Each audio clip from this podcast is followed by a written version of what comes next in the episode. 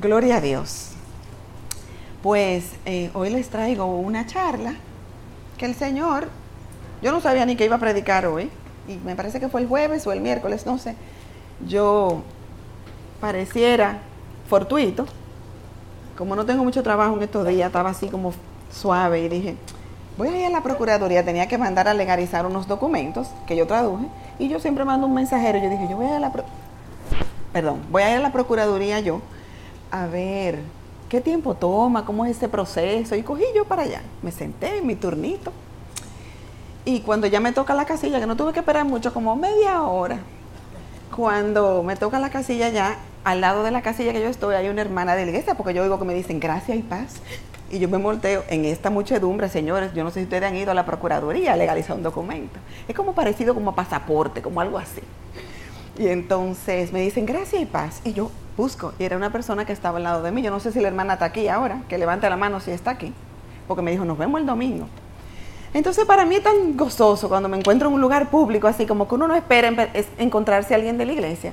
Y tú oyes esa dulce palabra, gracia y paz. Y de eso les vengo a hablar yo hoy. Esa es como mi charla favorita y le voy a decir por qué. Porque hace muchos años, está Audrey de testigo, cuando yo empecé a venir a esta iglesia, yo entendía que venía de paso, que me iba a pasar un tiempecito en lo que nos recuperábamos como de un chuchazo. Y, que nos íbamos. Y eh, un día estaba estudiando la palabra. Ese, ese saludo, gracias y paz, a mí como que me caía mal. Me lo encontraba como afectado. Porque yo lo asociaba con una persona a cuya única persona yo le había escuchado eso en los labios. Y era una persona como muy religiosa, como posada, y decía, oye, todo el mundo dice Dios te bendiga, ¿y por qué este hombre dice gracia y paz? Como que no me gustaba.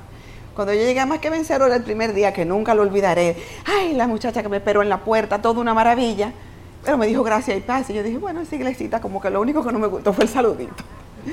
Pues cuando yo estoy en mi casa un día y me pongo a estudiar la palabra, señores, el Espíritu Santo me llevó a versículos puntuales, que son los que vengo a compartir con ustedes hoy, donde hablaba de la gracia y la paz. Las lágrimas no me dejaban anotar en un cuadernito que yo tenía cuando eso, porque el Señor me habló a mi corazón y me dijo, esa es tu iglesia, ahí te vas a quedar. Y yo lloré, lloré. Yo me acuerdo que estaba sentada en la cama de mi hija, porque por alguna razón me metí en el cuarto de los niños a preparar, a estudiar la palabra. Y por eso yo sabía, el primer día que prediqué aquí, prediqué gracia y paz, porque con, esa, con eso fue que el Señor me mostró que esta era mi casa que esta era mi casa. Ahí está Audrey con los ojos aguados porque ella sabe que me invitaba. Yo le decía, no me invite a tu iglesia, que no voy a ir ni a la tuya ni a ninguna. y el Señor trató conmigo y me dijo, esta es tu casa. Yo decía, ahora cómo le digo yo a Franchi esto. Pero el Señor trató con él también, y eso es lo lindo. Que esto es un andar con el Señor, es personal. Esto es una entrega a Jesucristo de cada uno. No estamos ninguno de nosotros aquí porque Mamá Sara nos dijo, ni nos sugestionó, ni pasa lista. Aquí cada cual vino hoy de su propia voluntad, a buscar del Señor. Amén.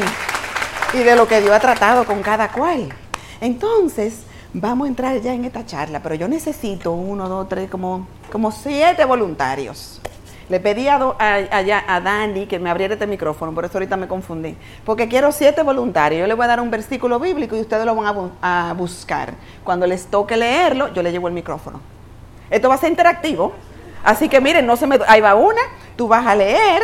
Primera de Cori, Romanos 1.7. Romanos 1.7. ¿Quién por aquí? Otro voluntario. Esa mano. Tú, María Victoria. Primera de Corintios 1.3. Primera de Corintios Segunda de Corintios, hermana Julia, 1, 2.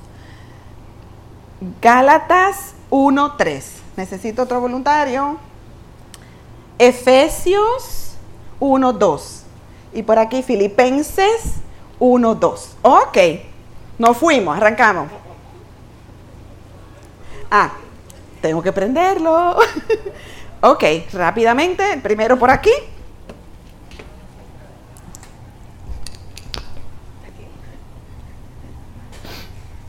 Carta de los Romanos. 1, 2. 1, 2. Al 7, donde dice sale. Sí, sale. Les escribo a todos ustedes, los amados de Dios que están en Roma, que han sido llamados a ser santos, Que Dios nuestro Padre y el Señor Jesucristo les concedan gracia y paz. Gracias. Que el Señor le conceda gracia y paz. ¿El segundo voluntario por dónde está? ¿El segundo? Ok. Gracia y paz a vosotros, de Dios nuestro Padre y del Señor Jesucristo. Gracia y paz a vosotros. ¿El tercer voluntario? Que Dios nuestro Padre y el Señor Jesucristo les concedan gracia y paz. Les concedan, apunten ese verbo, les concedan gracia y paz. No importa, no importa, no importa. Que Dios nuestro Padre y el Señor Jesucristo les concedan gracia y paz. Seguimos por aquí.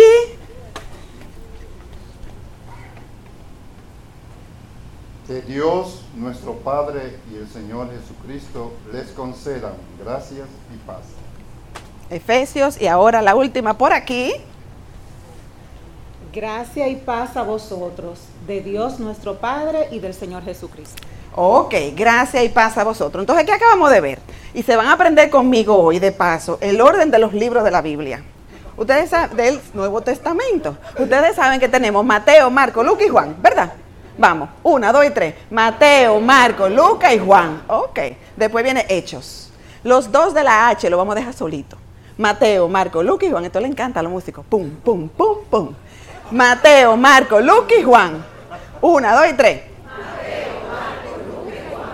Hechos. Ok, pero lo que acabamos de leer es lo que sigue.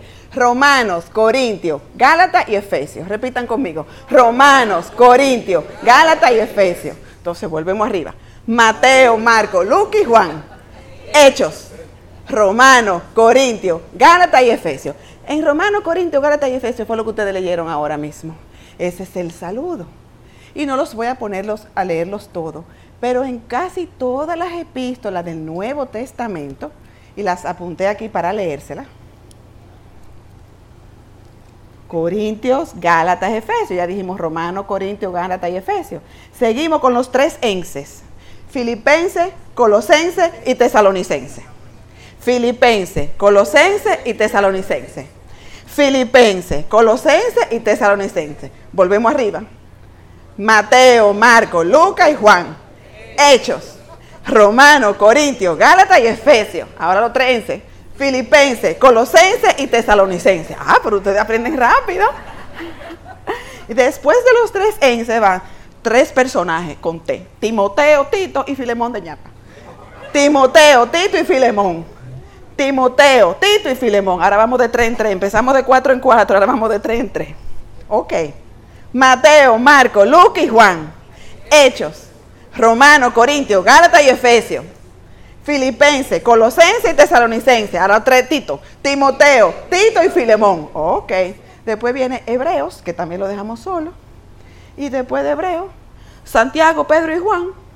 Judas, lo dejamos solo. Y Apocalipsis.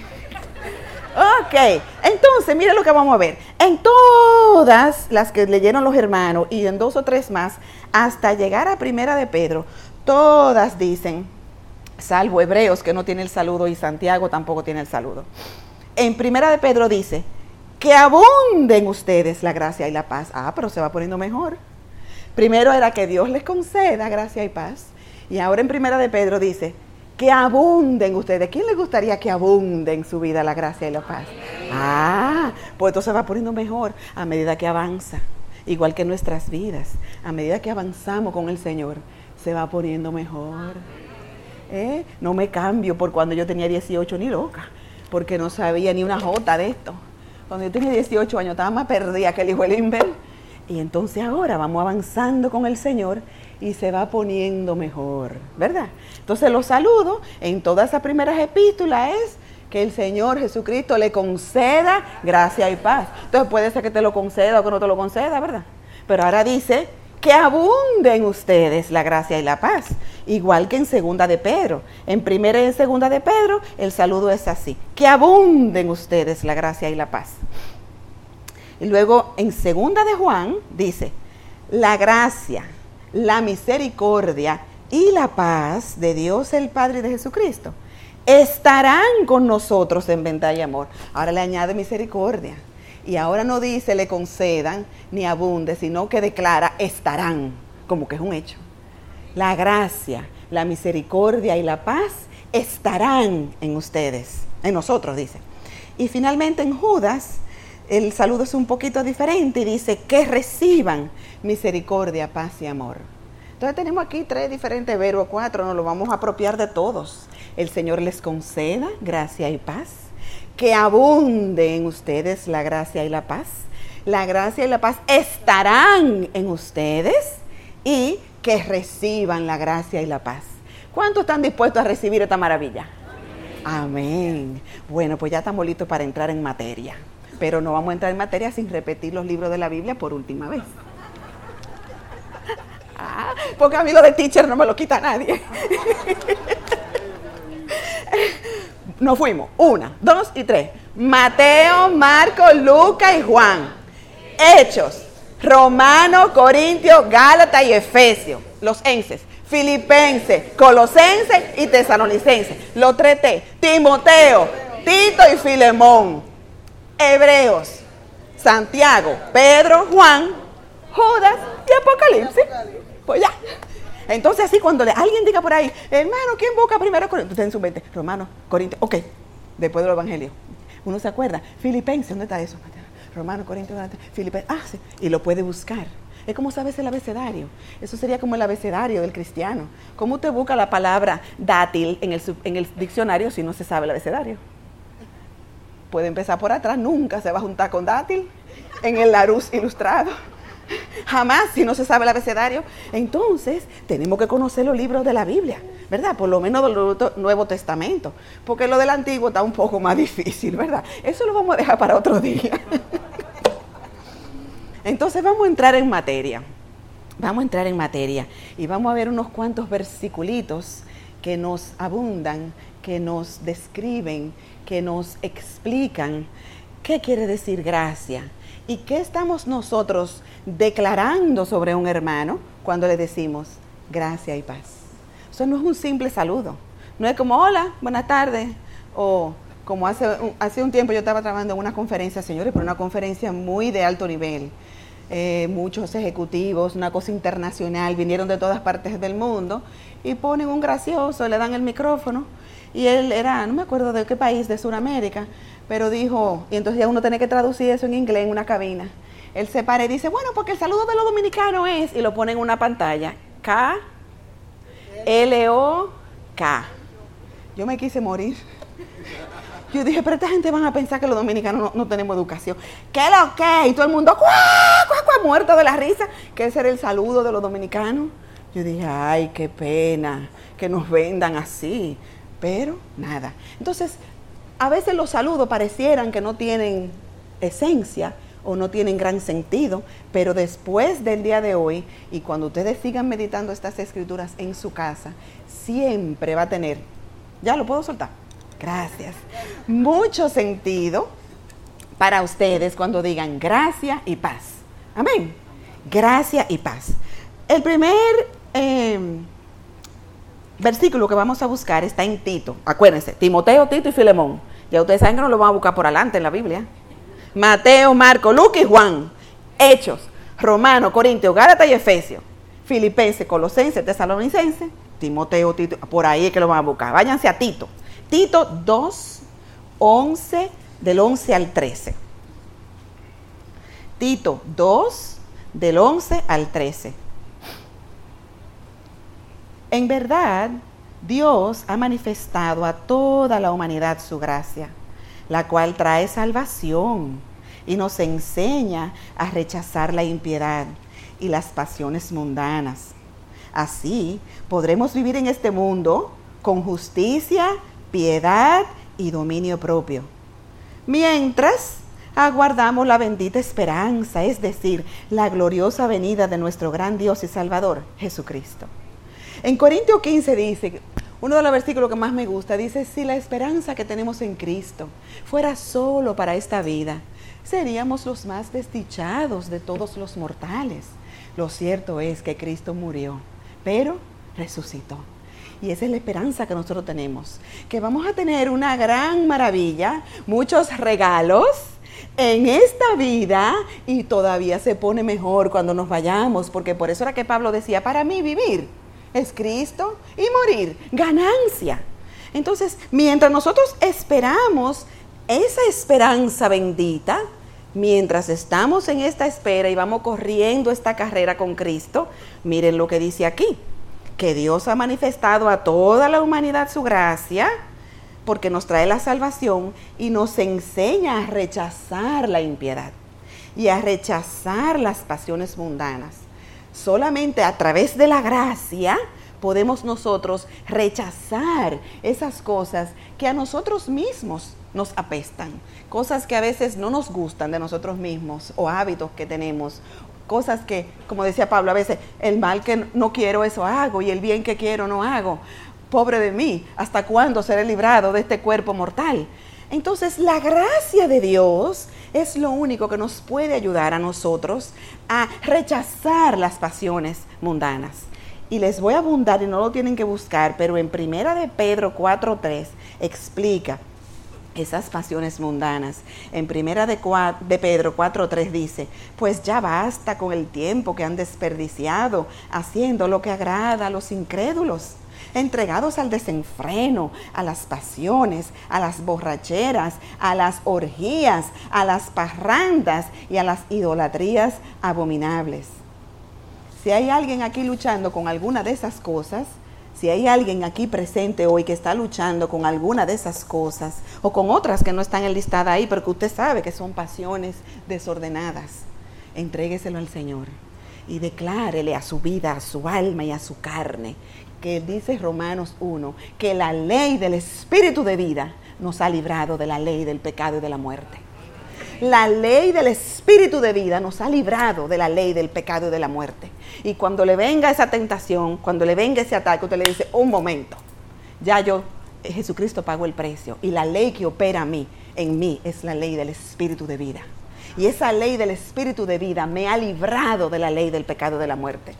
Y hay otro versículo que dice, al que el Hijo libertare, será verdaderamente libre. Al que el Hijo libertare, será verdaderamente libre. Entonces, nosotros sabemos que esa gracia que ya Dios la derramó, ¿a dónde la derramó? Acabamos de leer a toda la humanidad. Lo que nosotros tenemos que hacer es como con los regalos, agarrarla. Agarrar esa gracia y sabemos que esa gracia es lo que nos va, nos va a ayudar a rechazar las pasiones mundanas. Amén. Entonces, cuando le decimos a un hermano, gracia y paz, le estamos diciendo que el Señor te ayude a rechazar las pasiones mundanas. ¡Wow! Otra. Volvemos con Tito. Tito 3, 7 y 8. Dice, así lo hizo para que, justificados por su gracia, llegáramos a ser herederos que abrigan la esperanza de recibir la vida eterna. Aquí lo que queremos resaltar es justificados. Hemos sido justificados por la gracia de Dios, no por nuestras obras, como tal vez en el pasado alguien pudo haber creído. Y por eso hay tantas fundaciones, hay tanta gente que hace tanta cosa bonita para los demás, porque piensan que esas buenas obras, ustedes nunca jugaron cero mata cero, como que las buenas obras eh, limpian o purgan las malas, pero no es así. No tendríamos espacio para hacer tantas buenas obras, para nosotros pagar por el pecado que ya hemos cometido, imagínense lo que faltan. Por eso Jesucristo tuvo que pagar por nosotros. Por eso Jesucristo fue molido en la cruz porque nosotros no teníamos forma de purgar nuestras faltas, ni quisiéramos eh, todo lo que pudiéramos en buenas obras, porque no es por buenas obras la salvación, sino es por gracia. Entonces, esa gracia es la que nos justifica, nos ha justificado delante de Dios. Si nos vamos a Corintios, Romano, Corintios, Gálatas y Efesios, Corintios, esta es segunda de Corintios, dice, todo esto es por el bien de ustedes para que la gracia que está alcanzando a más y más personas haga abundar acción de gracia. Entonces, ¿qué está haciendo la gracia ahora? Alcanzando a más y más personas. Cuando yo era adolescente, eh, que me convertí, yo era la única cristiana en todo mi entorno. En mi familia no había nada de cristiano, mis, amigos, mis vecinos, mis amiguitos del colegio Señores, un cristiano daba brega encontrarlo. Y ahora donde quiera que tú vas, hay un cristiano en este país, de la denominación que sea, no importa. La hermana Margarita sabe que era verdad. Era difícil encontrarse con un cristiano y en el ambiente de uno menos. Entonces, la gracia, Señor, ha avanzado en este país y ha alcanzado a más y más personas. Y quiere usarlo a cada uno de ustedes. Cada uno de ustedes tiene un pueblo. Hay gente que tiene más público que otra. El hermano Juan Luis lo conoce mucha gente. A mí no me conoce nadie, pero cada cual tiene su pueblo. ¿Verdad? Usted tiene su vecino, su tío, su amigo, su sobrino, su ahijado, su, su novio, su novia. El, el que está alrededor suyo, ese es su pueblo. Ore por esas personas para que la gracia abunde más y más en ellos. Nosotros cada uno tenemos que ser, ustedes visualicen una cubeta, una ponchera de agua. Y tú le echas una pelota de tenis, ¡pum!, en el medio. ¿Qué hace el agua? Como unas ondas expansivas. Eso quiere hacer el Señor con cada uno de nosotros. Que nosotros seamos un ente de esparcir el Evangelio y el amor de Dios. Amén. O sea, y ya sabemos que estamos respaldados por la gracia. Porque dice aquí que esa gracia está alcanzando a más y más personas. Nosotros no vamos a convertir a nadie. Nosotros simplemente vamos a actuar como un instrumento del Señor. Como cuando una gente coge la manguera para mojar las matas. La manguera no tiene agua, pero pasa por la manguera el agua, ¿verdad? Así somos nosotros. El Señor quiere que estemos dispuestos para Él usarnos, para que la gracia de Dios alcance más y más personas. Amén. Entonces, cuando usted le dice a un hermano, gracia y paz, le está declarando, la gracia de Dios va a alcanzar más y más personas y te va a usar a ti como instrumento. ¿Ok? Ahora nos vamos a Efesios. Acuérdense, Romano, Corintio, Gálatas y Efesios. Efesios 1, del 7 al 8. Dice, en Él tenemos la redención mediante su sangre, el perdón de nuestros pecados, conformes a las riquezas de su gracia. Ah, ahora se pone mejor. Ahora la gracia, las riquezas de su gracia. O sea que no es un chin de gracia, no es un tanto de gracia, es las riquezas de su gracia. Es abundante, abundante. Como la palabra dice que Dios nos pro- prospera conforme a sus riquezas en gloria. O sea que es mucha la gracia. Es mucha la gracia. Así que cuando ustedes le digan a un hermano, gracia y paz, están declarando sobre esa persona las riquezas de la gracia de Dios. Es una gracia abundante para su vida. Amén. Nos vamos ahora a segunda de Timoteo 1:9. Segunda de Timoteo 1:9. Y volvemos Romanos, Corintios, Gálatas y Efesios. Hechos.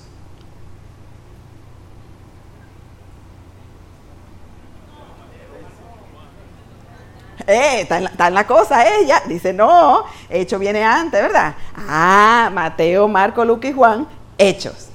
Romano, Corintio, Gálatas y Efesios. Filipenses, Colosenses. Era, era probando a ver si estaban durmiendo. Ah, ok. Segunda de Timoteo 1.9 dice, pues Dios nos salvó y nos llamó a una vida santa. Ah, pero ahora se está poniendo serio, se está poniendo profundo. Dios nos llamó a una vida santa, no por nuestras propias obras, sino por su propia determinación y gracia. Ah, entonces nosotros podemos tener una vida santa. Dios nos ha llamado a tener una vida santa, pero esa vida santa, como les decía hace un momento, no la vamos a alcanzar con nuestras propias obras, sino por la determinación de Dios y por su gracia. O sea que esa gracia de Dios nos ayuda a llevar la vida santa que Dios quiere que nosotros llevemos. O sea, le estamos diciendo a un hermano cuando le decimos gracia y paz, le estamos diciendo que la gracia de Dios te ayude a llevar una vida santa. Fíjense cuánto significado hay en esas dos palabritas. Y en ese saludo que pareciera eh, fortuito, pero está cargado de la palabra de Dios. Y por lo tanto, nosotros que ya somos del reino, tenemos el lenguaje del reino. Y ahora cuando nosotros hablamos, hablamos el lenguaje del reino. Y eso hace ese efecto que les dije ahorita, que va siendo como una onda expansiva. Y la gracia de Dios va creciendo más y más entre todas las personas. Seguimos en segunda de Timoteo, ahora el capítulo 2 y el versículo 1. Dice, así que tú, hijo mío, fortalécete por la gracia que tenemos en Cristo Jesús. Oh, entonces el que se siente débil un día, ¿qué puede hacer? Clamarle a la gracia. Dice, fortalécete por la gracia. Tú puedes confiar en que la gracia de Dios sobre tu vida te va a fortalecer. Eh, eh, a la hermana Margarita, que le encanta cuando Franchi ora por Mamá Sara, por rejuvenecimiento y nueva fuerza, y me dice, dile que ore por mí. ¿Eh? Entonces ya tenemos aquí, en la palabra nos está diciendo que la gracia nos fortalece. Y nosotros conscientes de eso, porque acuérdense que conforme a tu fe será hecho. Hay cristianos que no pueden ser prosperados porque no creen que Dios lo va a prosperar. Hay cristianos que no reciben sanidad porque no creen que Dios lo puede sanar. Entonces cada uno de nosotros es responsable de recibir de parte de Dios lo que quiera, ¿verdad? Y lo que confiese con sus labios. Entonces ya nosotros tenemos aquí en segunda de Timoteo que dice, así que tú, hijo mío, fortalécete por la gracia. El día que usted se sienta flojo, clame la gracia de Dios. Clame la gracia de Dios, tú le dices, Señor, uno se justifica como nos ha enseñado mamá Sara. Tu palabra dice que en tu gracia me puedo fortalecer y yo te pido que tú me fortalezcas hoy por tu gracia. Amén. Entonces dice, cuando Pablo le dice así a Timoteo, acuérdense que Timoteo era su, su alumnito, alguien en quien Pablo se volcó y lo formó desde jovencito. Pero ya Timoteo había sido llamado por el Señor, porque a mí uno de los versículos que más me gusta de la vida de Timoteo que dice, en ti abunda la fe que estuvo en tu mamá y estuvo en tu abuela. O sea que Timoteo era una especie de Jonathan. ¿Dónde está Clary? Una especie de Jonathan que creció en la palabra y vio la abuela orando y la mamá con ese gozo. Y todo eso lo tenía Timoteo como anidado en su corazón. Entonces lo coge Pablo y lo prepara y lo tira a la candela a hacer el trabajo de Dios. Entonces, él le dice, fortalécete por la gracia que tenemos en Cristo Jesús. O sea, eh, man up, como dicen en inglés, que vamos a hacer el trabajo de Dios. Dice, lo que me has oído decir en presencia de muchos testigos, encomiéndalo a creyentes dignos de confianza, que a su vez estén capacitados para enseñar a otro. Ustedes ven cómo Dios lo que quiere es que la gracia alcance a más y más personas. ¿Qué es lo que está haciendo Mamá Sara con nosotros? Precisamente, encargando a personas para que sigan haciendo el trabajo. Y ustedes, cada uno de ustedes va a ser un efecto multiplicador. Eso es lo que Dios quiere hacer. Y entonces Pablo le dice a Timoteo, encárgate de buscar personas dignas de confianza. Ay, Dios mío, yo creo que uno de los versículos que más me ha acariciado el alma en mi vida es el versículo cuando Pablo dice, doy gracias al Señor que me tuvo por digno de confianza al ponerme en su ministerio. Y cuando yo leí eso me sentí que cada uno de nosotros, el Señor nos dice, tú eres digno de mi confianza. Te estoy llamando para que hagas mi obra. Te estoy llamando para que enseñes a otro. Te estoy llamando para que te multipliques en otros. Y cada uno de nosotros tenemos que sentirnos así, que el Señor nos ha dignificado, nos ha dicho, tú eres digno de confianza. Amén. Entonces,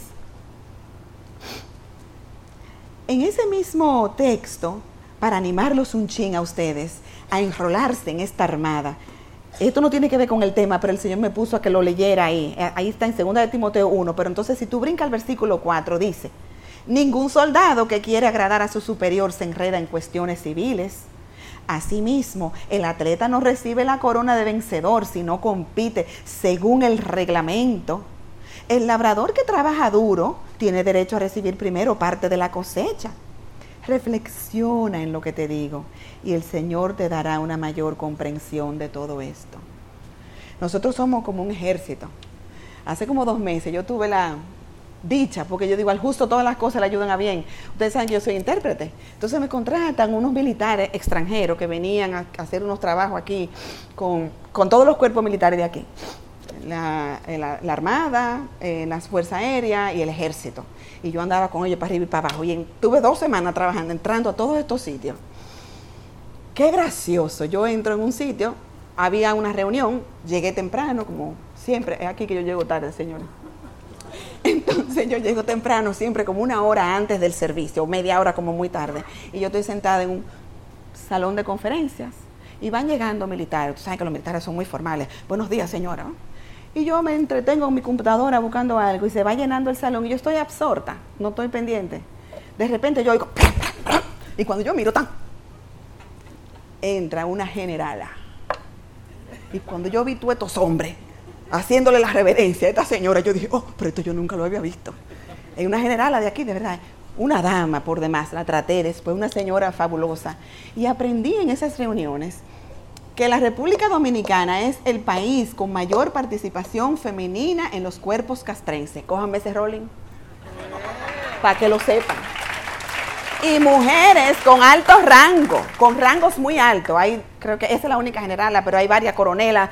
Pero una cosa, ay, yo me sentí como tan orgullosa de ser mujer y de mi país, ¿verdad? Porque en otros países no, tú sabes, no le dan esa participación. Pero le hago esa anécdota para que se despierten y no se me duerman porque va para largo esto. Yo creo que de aquí a las 3 terminamos. Pero les hago esa anécdota para darle una chispita. Pero la realidad es que después de vivir esa experiencia y del orden de esos militares, hubo un día que yo llegué ahí, al, es la, el jefe del Estado Mayor, ajá, ahí en la, en la rotonda, en la, el malecón, ¿cómo es? El Ministerio de Defensa, ahí donde convergen la bandera. Y me citan para una reunión y era en un sitio, pero resulta que va avanzando la hora y ya es casi la hora de la reunión y no llegan. Y los que están ahí se sorprenden porque es que los militares son rayé. Si la reunión es a las 10, a las 10 menos 10 ahí está todo el mundo esperando que llegue el de autoridad. Y son las 10 menos 5 y no llegan. ¡Ay, que nos confundimos! La reunión no es aquí. Entonces digo yo, pues no hay problema. ¿Dónde es la reunión que yo voy? Y dice, espérese que tengo que pedir permiso. Entonces llama. Eh, no, que aquí tengo la traductora, que, que, que si la puedo mandar.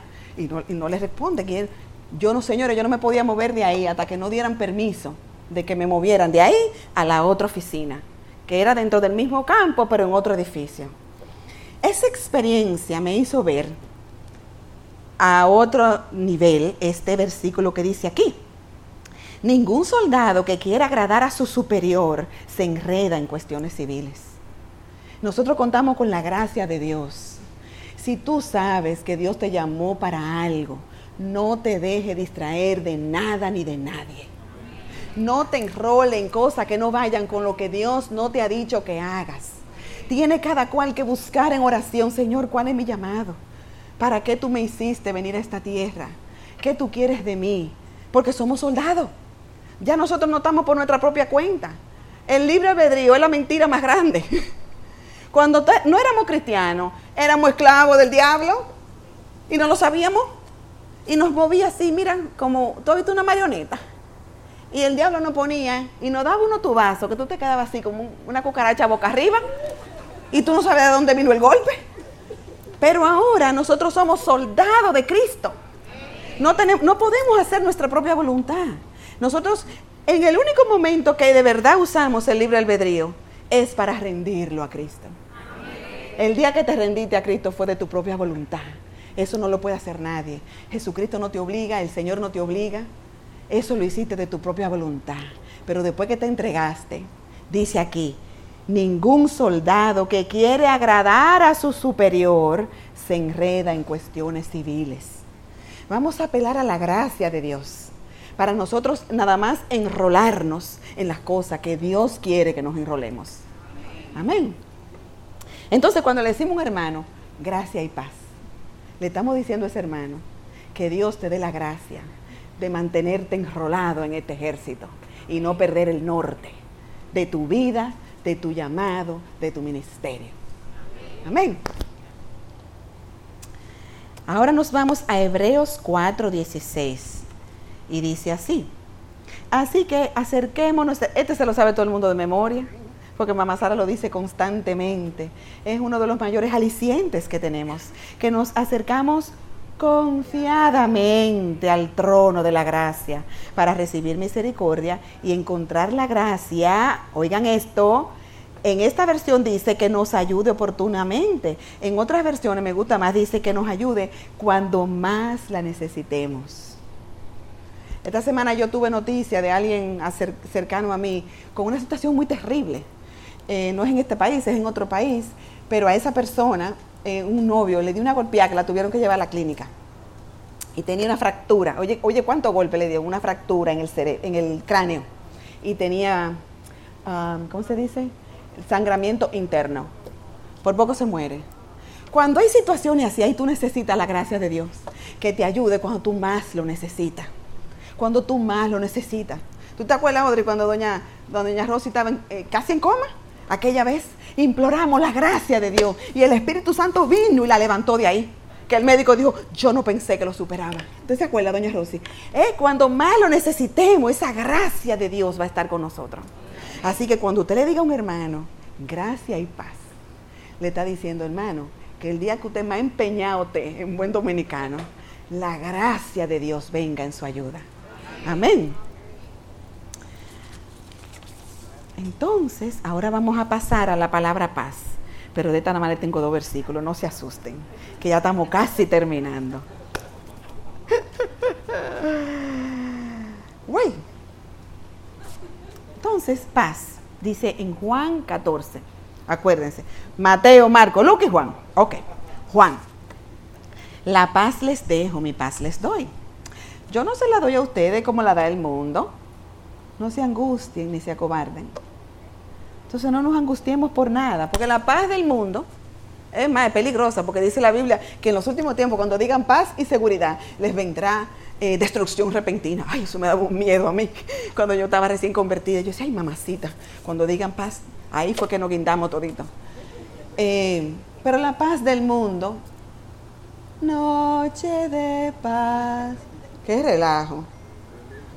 Qué relajo, porque lo que menos es noche de paz. Eso, aquí es noche de beventina, eh, de cerdo en puya, qué sé yo qué.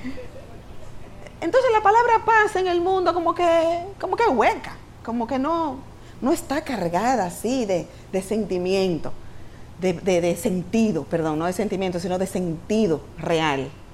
Pero cuando Jesús dijo, yo les dejo mi paz, no como la del mundo, el mundo no sabe ni lo que está hablando. La paz que yo les dejo les hace que ustedes no se amedrenten con nada, que no se angustien, que no se acobarden. No importa el reporte médico, no importa el reporte financiero, no importa el reporte político, el estatus, las elecciones, la que sé yo, el COVID, eh, otra, ahora dicen que viene otra pandemia peor, que ahora viene otro virus, que el COVID va a ser un pellico de ñoco.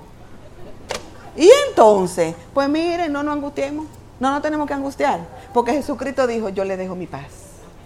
Yo le dejo mi paz y lo que tenemos que hacer es con esa paz es, como dijo el hermano Juan Luis el domingo de los regalos, escoger ese regalo. Ya el Señor nos lo dio.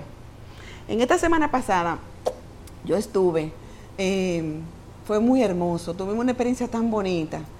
Eh, mis hijos, que los quiero y los adoro, pero muchachos al fin ustedes saben cómo son. Cuando a veces Franchi y yo nos ponemos a orar, a orar en serio, profundo, ellos no participan, tú ves que entran al cuarto y nos ven orando, cierran su puerta y se van. Pero ese día estamos orando y entra primero el varón y nos ve orando y entra, ¡pra! y se sienta en un sofá. Al ratico viene la otra y se sienta en un sofá. Y ahí estábamos orando y fue un momento de oración tan bonito, señores. Y lo que viene a colación de ese momento es lo que el Señor me reveló. Algo, no me da pena decirlo, nunca lo había entendido como lo entendí en ese momento. Fue el Espíritu Santo. Mientras orábamos, eh, estábamos orando por una situación de uno de ellos que está estresado por X o por Y. Y ahí el Señor me habló a mi espíritu. Y me acordé, el Espíritu Santo me trajo así a memoria. Fue todo que incluso me va a dar un poco de brega explicarlo con palabras humanas. Y yo visualicé a Jesucristo en la cruz. Fue como, no fue una visión, fue como algo tan bonito. Mientras orábamos, yo estoy orando. Y estoy orando por el estrés que tiene el amigo. Y, lo- y estamos pidiéndole al Señor. Y ahí el Señor me revela y me muestra. Yo oí hace muchos años en televisión un médico cristiano explicando el sudor de sangre de Jesús. Y eso tiene una explicación médica. De que cuando hay un nivel de estrés tan grande, es un nivel de estrés prácticamente insoportable, que poca gente en el globo terráqueo lo ha sentido. Bueno, Audrey está haciendo así. Que puede o simular o en efecto es verdaderamente sangre que la persona suda. Y el Señor ese día que estaba morando me dijo que ya Jesús, Jesucristo había llevado nuestro estrés. Él pagó por el estrés. Señores, yo le confieso que yo veía el estrés como una cosa normal, parte de la vida. O sea, si tú sales aquí en el tráfico dominicano, vamos a imaginarnos que tú eres como visitadora médico. Y tú tienes que llegar a una clínica que no hay parqueo, que tú tienes que josear un parqueo. Cuando por fin tú llegas, el médico te dice la secretaria, espera, lo que tiene dos pacientes. Señores, aquí hay estrés. Y yo lo veía como parte normal de la vida, como veía, y le voy a hacer este cuento, que es real. Yo tengo dos hijos. Con el primer embarazo me fue tan mal, tan mal, tan mal, tan mal, que yo aumenté 54 libras. Yo vomitaba todos los días hasta el día que parí todos los días yo vomitaba 5, 8, 10 veces. Yo no sé, el médico decía, pero ¿cómo es que tú estás engordando? Que no entiendo. Bueno, y yo me sentí, ustedes le dan un virus, ¿verdad? Esos virus rompe hueso, que tú no te puedes parar de la cama. Así yo me sentí por los nueve meses. Cuando tú quedas embarazada la primera vez, pues te dicen que hay maletares, pero de oídas te había oído. Pero cuando tú lo llevas arriba es duro. Y después que yo viví esa primera experiencia, dije, creo que me voy a quedar aquí que, y Franchi empezó, tú sabes que yo fui hijo único. Es muy malo ser hijo único. Y yo, ay, pero tenlo tú, papá. Ah. Bueno, pues no le hago el cuento muy largo. Decidimos embarazarnos de nuevo. Cuando empieza, eh, los maletares eran peores que el primero. Yo dije, ay, ay, ay, ay, ahora sí fue. Pero para la gloria de Dios, en esa época, yo no iba a ninguna iglesia, eso era parte del, momento que pasamos difícil. Había un predicador americano que con cierta frecuencia me llamaba y me pedía que si por favor yo le podía traducir, porque él iba a diferentes iglesias que lo invitaban a predicar. El hombre tuvo como 15 o 20 años en el país, nunca aprendió español, no hubo forma, no le entró y no le entró. Entonces, él me llama y me dice que necesita que yo le traduzca y yo le digo con muchas cosas, le digo, ay Dani, ay, yo lo siento tanto, yo estoy muy mal, yo tengo maletares de barriga, yo no me puedo ni sostener en pie. Y por teléfono él me dice, mira, yo tengo fe que si yo oro por ti ahora, el Señor te va a sanar ahora mismo y tú vas a poder ir mañana conmigo a predicar. ¿Tú quieres que el Señor te sane? Yo le dije, muerto, quiere misa. y por teléfono él oró por mí. Señor, el Espíritu Santo vino sobre mí así. Y se me fueron los maletares. Y yo dije, ¿qué es esto? ¿Y qué es esto? Y le hago esa anécdota para poner sobre el tapete que yo me había conformado que eso era normal y los médicos te dicen que eso es normal, que hay mujeres que le dan más que a otras, que a eso se llama hipermesis, que hay algunas mujeres que le da demasiado malestar y me, me dieron como cinco medicinas diferentes con el primer embarazo y ninguna funcionó los vómitos no se paraban, el malestar no se paraba, la presión de que en 6-4 la tenía un día. Sí. Cuando ese señor oró por mí, a mí se me fue así, él me dijo, mira, no lo recibas. Tú eres una hija del Señor y Jesucristo pagó por la maldición de la ley. Jesucristo pagó por la maldición. Nosotros estamos en el nuevo pacto. Eso fue a Eva que le dijo así, eso no es para ti. Y yo dije, ajá. Como a los tres días volvieron los maletares. Me siento así, como digo, mira, te va en el nombre de Jesús. Tres veces amagaron los maletares con volverme y no los recibí. En fe. Y duré fresca como una lechuga. Hasta el día que di a luz. ¿Eh? Señores, le hago ese cuento para que sepan que así yo veía el estrés. Como una cosa normal. Y cuando la semana pasada orando, el Señor me dijo, yo pagué por el estrés. Digo, ¿qué? Ah, no, pero más nunca. No hay tapón, no hay situación ni fila en banco, nada que me va a sacar a mí de mi paz. Reciban ese regalo.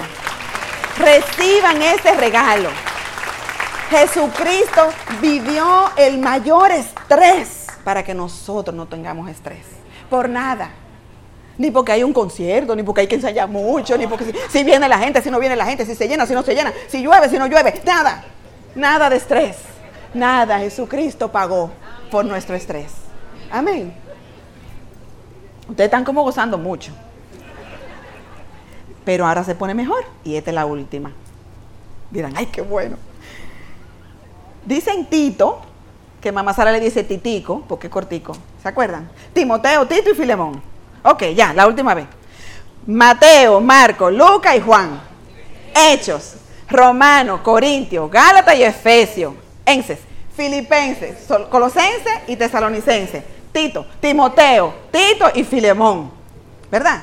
Hebreos, Santiago, Pedro y Juan. Judas y Apocalipsis. Ok. Tito, esta es la última.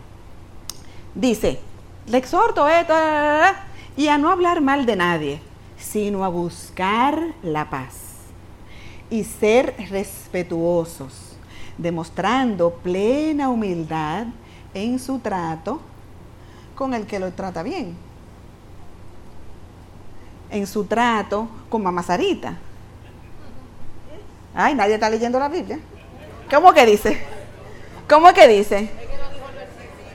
Tito 3.2. Ay, perdón, excúsenme. Se le fue la guagua, teacher Ibe. Ok. Tito 3.2. Dice, a no hablar mal de nadie, sino a buscar la paz y ser respetuosos, demostrando plena humildad en su trato. ¿Con quién? Es duro. Oye, Fran Caribe. En su trato con todo el mundo. Con tu hijo que te hace de que chuipi. ¿Eh?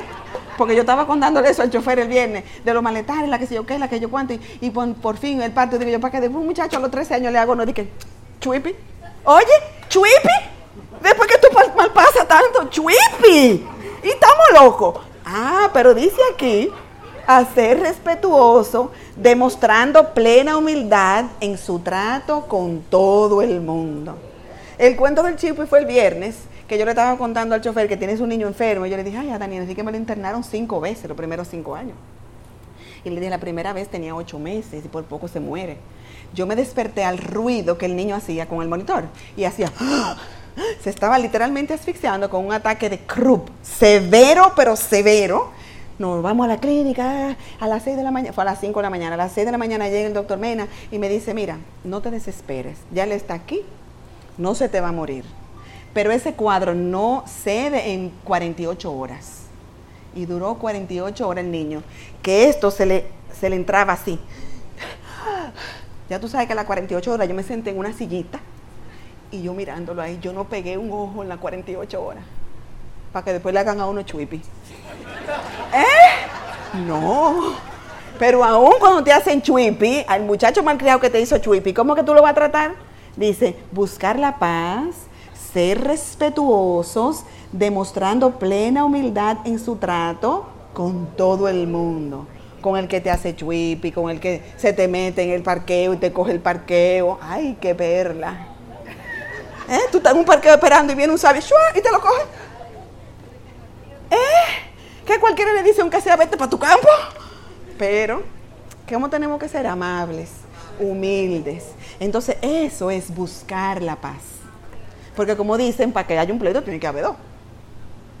Tienen que haber dos. Entonces, ¿cuál es la actitud de nosotros? Ya que Jesucristo nos dio esa paz, nosotros también vamos a hacer el ejercicio espiritual de buscar la paz. Tú tienes una comida familiar y hay un hermano de eso tuyo que le encanta discutir. Que si el aguacate está maduro o no está maduro, hasta por eso discuten. Que si el agua con hielo o sin hielo, es un tema todo. Hay gente así que le gusta discutir. Entonces tú haces así y lo trata con amor y busca la paz. Y si ella dice que el aguacate está verde, pues que se quede verde, te apures. Tú te lo comes callado y le dejas como si está verde, está bien. Buscar la paz. Buscar la paz. Porque Jesucristo ya nos la dio la paz. Y nosotros ahora también tenemos que buscarla. Amén. Así que yo eh, espero haberlos entretenido mucho. Pero le quiero leer una definición que encontré en, el, la parte de atrás de mi Biblia des- describe lo que es la paz. Dice, en el lenguaje bíblico, este término apunta hacia el estado ideal de tranquilidad y plenitud física y psíquica, tanto a nivel individual como comunitario. Eso es lo que quiere el Señor. Dicen ahora los expertos, no sé si ustedes han leído, seguramente que sí, eso sale en todos los periódicos, en todas partes, que después del COVID no dan abasto los psicólogos. Las enfermedades mentales se han exacerbado, se han multiplicado, esas sí están creciendo, como debía crecer la gracia. ¿Eh? Como debíamos nosotros predicar, oye, las enfermedades mentales están galopantes. Pero para nosotros eso no aplica, porque nosotros tenemos la paz de Dios.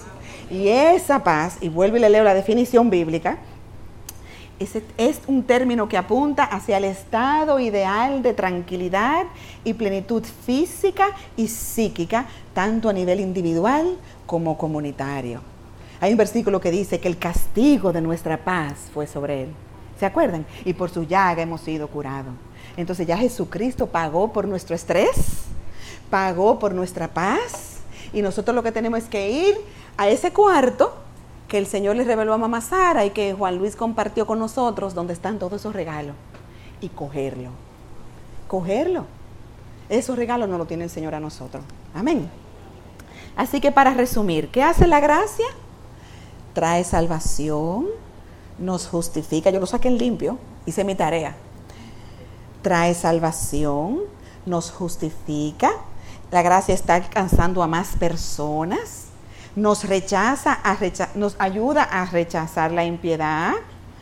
Podemos llevar una vida santa gracias a la gracia. Podemos vivir en este mundo con justicia, piedad y dominio propio. Podemos fortalecernos en la gracia. Y nos ayuda en el momento que más la necesitemos.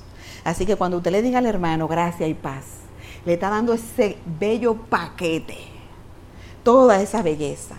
Y la paz proviene de Dios, es resultado de la justicia. Porque fíjense que por gracias nosotros vivimos justicia y la justicia trae la paz. Y esa paz es a nivel individual y a nivel comunitario. Es un regalo que Dios nos dio y con esa gracia y con esa paz, mientras aguardamos la esperanza bendita, nosotros podemos vivir en esta tierra como más que vencedores. Amén.